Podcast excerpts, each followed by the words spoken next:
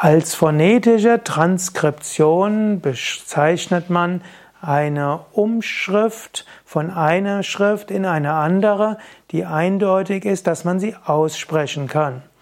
Zum Beispiel ist die sogenannte IAST-Schrift eine eindeutige Schrift, das ist die International Agreement of Sanskrit Transliteration, was die Indologen im 19. Jahrhundert entworfen haben, um die Devanagari-Schrift eben zu transkribieren.